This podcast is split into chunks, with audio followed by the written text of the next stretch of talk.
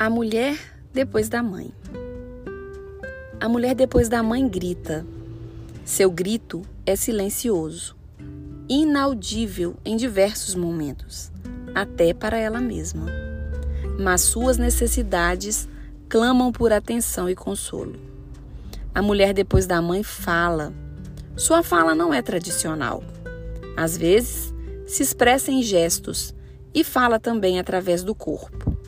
A mulher depois da mãe sente, mas seus sentimentos são oprimidos. Ela não ousa dizer, muito menos vai demonstrar seus desejos. O que ela sente é muito íntimo para contar a quem quer que seja.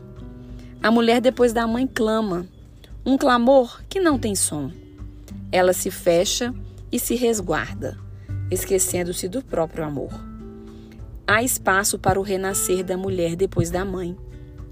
Não importa quanto tempo leve para que ela entenda seu momento, importa mesmo é ter coragem de oportunizar este tempo.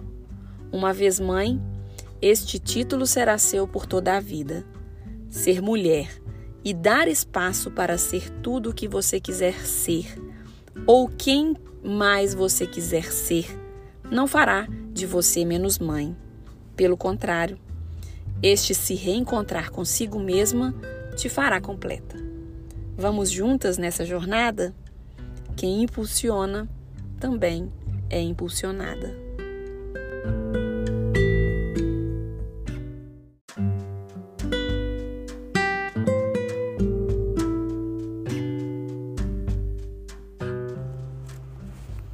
Episódio 36 Padrões Olá, queridas mulheres, mães e quem mais quiser desfrutar de uns minutinhos de reflexão sobre a vida e como podemos usar pequenas atitudes diárias para melhorar nosso convívio com o mundo e com nós mesmos em constante equilíbrio.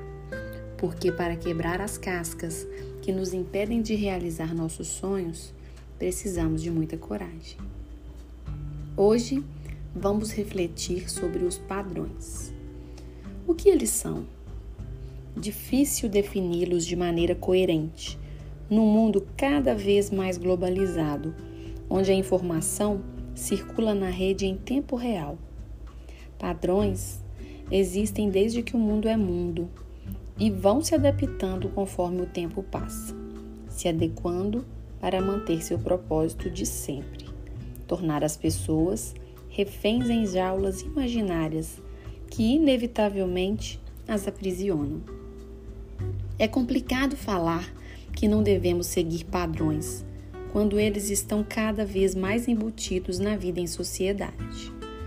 Uma vida padronizada é uma vida muito chata, para não dizer vazia.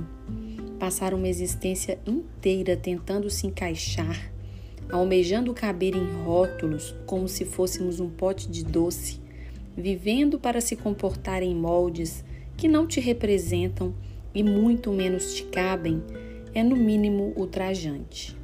Somos diferentes. E só isto bastaria para considerarmos a impossibilidade de existirem padrões. Mas, independente do que é óbvio, observamos no dia a dia que tudo gira em torno dos padrões. E como é difícil viver no mundo que não se encaixa com nossos padrões. Nosso corpo, que é templo, não pode ter marcas. A balança, uma velha inimiga. Alguns não ousam sequer olhar para elas. As roupas são feitas para um padrão específico. A moda não se enquadra a todos. Nossa educação é padronizada, o conhecimento desejável é padronizado, Homens e mulheres precisam se encaixar nos padrões. Pais e mães devem ser perfeitos para seguirem padrões. Nossos filhos, pobres coitados, eternamente em competição acirrada, precisam de notas boas para passar de ano. O conhecimento decorado é mais válido do que o aprendizado. Afinal, a nota é o que garante o diploma. Sejam assim, sejam assados. Estamos acima do peso, estamos abaixo da média, estamos fora da curva, não atendemos aos padrões. É assim que vivemos, uma luta constante para viver de aparências. Quem criou tantos padrões? Por que eles são tão desejados? Por que são tão inatingíveis a maioria? Receio dizer que a culpa está na nossa incapacidade de assumir nossos gostos, nossos desejos, nossos propósitos. A culpa está em insistirmos na busca implacável por ser o que o outro é, mesmo que inconscientemente. A culpa está no nosso medo de assumir que tudo bem não se encaixar em padrão nenhum e sermos autênticos ao ponto de nos sentirmos felizes com o que somos. Os padrões só têm a força que têm porque nós os alimentamos com a nossa ânsia constante de alcançá-los.